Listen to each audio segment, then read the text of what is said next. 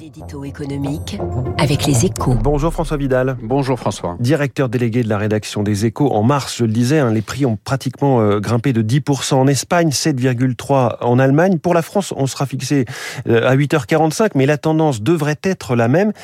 Alors ça y est, François, la vague de l'inflation déferle sur l'Europe. Oui, cette fois, le, le doute n'est plus permis. Hein. 2022 sera bien l'année du troisième choc pétrolier. Après 1973 et 1979, la flambée des prix des hydrocarbures se traduit cette année encore par une envolée de l'ensemble des prix.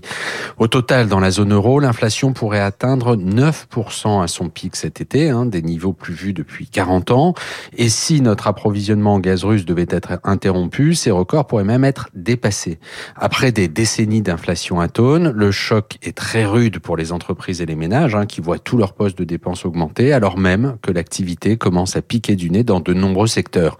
Dans ces conditions, si rien n'est fait, la situation sociale pourrait rapidement devenir mmh. explosive. Donc, que peuvent faire les États justement pour répondre à cette menace sans précédent depuis la fin des années 70 euh, leur, leur, situation est compliquée. Hein. Après deux ans de pandémie, les caisses sont vides. Or, il faut prendre des mesures pour défendre le pouvoir d'achat des particuliers et soutenir les entreprises les plus exposées c'est à la fois nécessaire pour apaiser les mécontentements, mais aussi pour éviter qu'une boucle inflationniste ne se mette en place, c'est-à-dire que de fortes augmentations de salaire ne provoquent de nouvelles hausses de prix.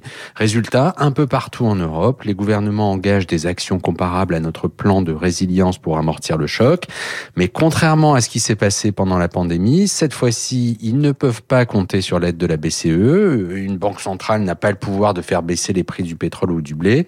En clair, à moins que la crise ukrainienne ne trouve une solution rapidement, nous allons devoir collectivement réapprendre à vivre avec l'inflation. Ah, L'Europe dans le piège de l'inflation, c'est évidemment la une des échos ce matin. On va surveiller ce chiffre hein, de l'INSEE. François Vidal. Il est 7h13. Je reçois McKinsey dans un instant, ou presque. Éric Delannoy, fondateur du cabinet de conseil Tenzing, avec nous sur